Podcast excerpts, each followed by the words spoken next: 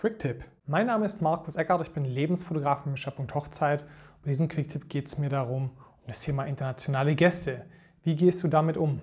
Schlussendlich kommt es darauf an, wie viel internationale Gäste hast du. Hast du 50% oder mehr international, solltest du vielleicht sehr viel, wenn nicht sogar alles, zweisprachig machen oder gleich Englisch.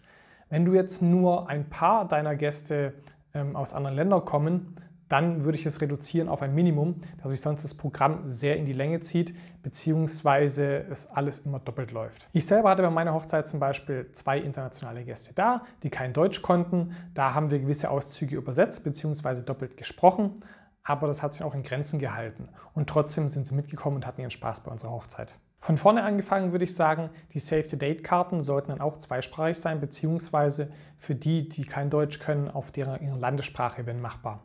Denk vor allem auch an die Unterbringung der Gäste. Die können sich wahrscheinlich nicht so einfach hier in, äh, um was kümmern in Deutschland, es sei denn, ihr bietet denen natürlich vorab ab die Möglichkeit, dass sie sich da selber schlau machen können.